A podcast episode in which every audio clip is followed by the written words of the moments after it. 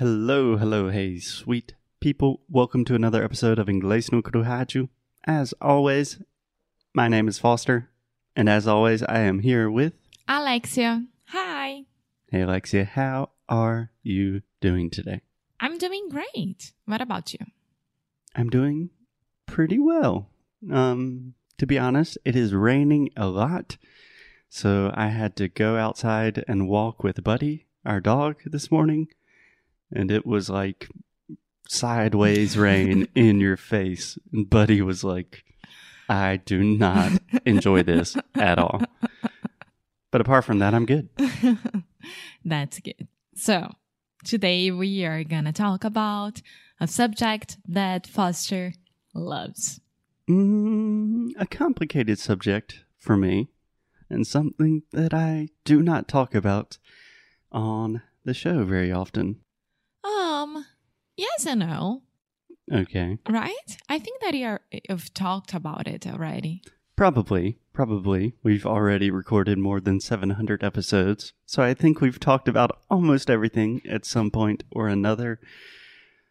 But today we are continuing our conversation talking about shows and series and documentaries that we have enjoyed this year. And today we're talking about a new documentary series that we just started. Alexia, do you want to tell me what we are watching now? Yes. So, Foster said he, um, how do you say that? Indicou, um, Recommended. recommended Okay, good place to stop real quick. A lot of people, a lot of Brazilians want to say, ah, what do you indicate to me, or something like that. We really don't use the word indicate in the same sense in English. To be honest, unless you are an economist or something like that, you don't really need to use the word indicate. We always say recommend. What do you recommend? Or Yeah. what do you suggest? recomendar. The same thing in Portuguese. Yep. Um, a new show about Tiger Woods. Tiger Woods. Yes. So Tiger Woods is the, The- most, huh? Tiger Woods is the goat. Huh? Do you understand that? No. Do you know what the goat means? Goat is an animal. yes. So, what kind of animal? É cabra. Goat, é uma cabra. But if you're reading on the internet and you see someone say he is the goat, the greatest of all time. And that's really weird because Tiger Woods is the goat. It is complicated because his name is Tiger and he's also the goat. But, anyways, HBO just released a new documentary about Tiger Woods. It is a two part series. We just finished part one. It's interesting so far. But before that, Alexia, I want to ask you before watching the documentary, did you have any knowledge of Tiger Woods? Did you know who he was? Yeah, even before I met you, I have I've already knew who he was Mhm. because of the scandal involving him. Mm-hmm. And I remember that because of that, he lost all of his sponsors and I mean, his life was over. Yeah. And then Can I give you a, a quick recommendation? não, one second. A quick recommendation. Meu amore. the word sponsors. That's a really open ah sound. Sponsors. Sponsors. Excellent. Please continue. Sorry for the interruption. And then after a long time, he just came back. Like he appeared. He came back and won the Masters, the biggest golf tournament in the world. yeah. And everyone was shocked. And apparently he's a new person. And I'm very happy that he's a new person. So, Yeah. and Yeah. it was almost after eight years, seven years. More than that, no. He his uh, incredibly crazy scandal began, at least publicly, in like 2008, and then he disappeared for more or less 10 years, And then in 2019, he won the Masters, which is one of the most important golf tournaments in the world. So 11 years later. I think that I was at your parents' house and you and your dad were watching it, and I was too sleepy to continue watching it. No, I remember that you were not feeling well.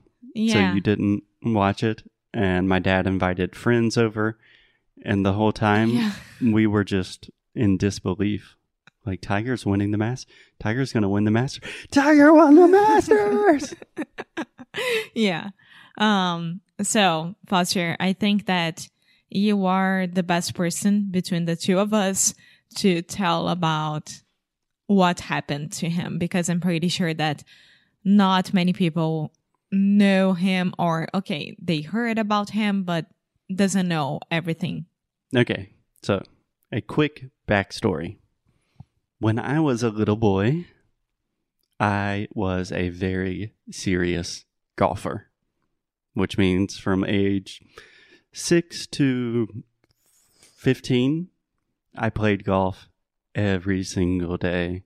I traveled around the country playing golf, and it was my life.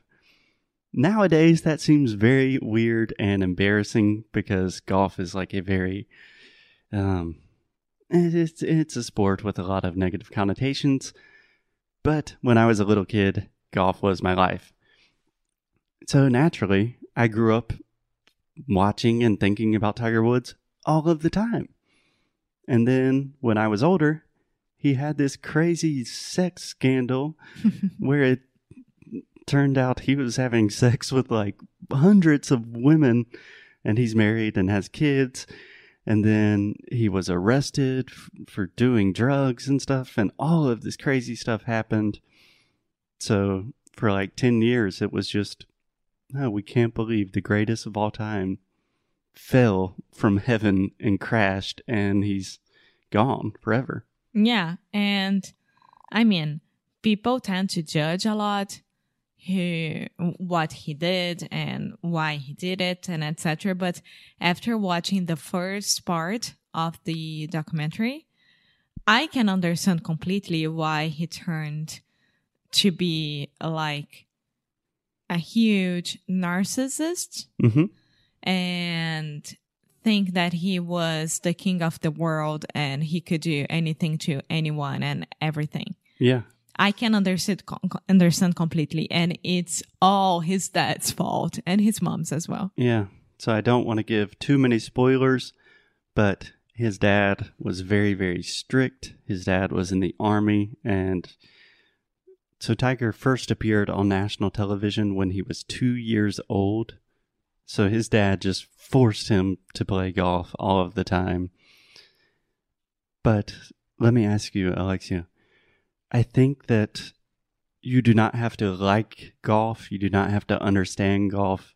You don't need to really have any information about this to still understand the human drama and enjoy the series. Yes, yes, of course, because it's very interesting, and I I like to understand to understand the the human behavior situation hmm The And- psychology. yeah the psychology part and i mean if you are an athlete and you or if you are whatever if you are a human being and you are forced to be perfect at something um, for all your life usually some part of you won't be doing good Yeah. like Yeah. And I think another big part of Tiger's life and of this documentary are the effects of fame and celebrity.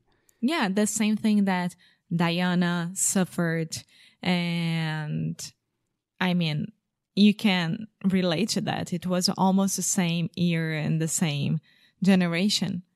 Yeah. Yeah. If someone is watching your life literally 24 hours a day, seven days a week, you are probably going to have some crazy tendencies. But at the end of the day, it's a really cool series about not only golf, but about fame, celebrity, what that does to you, and also about seeing someone that is a world class athlete, which is Yeah. really cool. Yeah, exactly. Well, I think that this show is very good and you're gonna get to see um, a sport that it's not that famous in Brazil, right? And about an athlete that everyone should know about and that he could turn his life around. Exactly. So, as you can probably hear,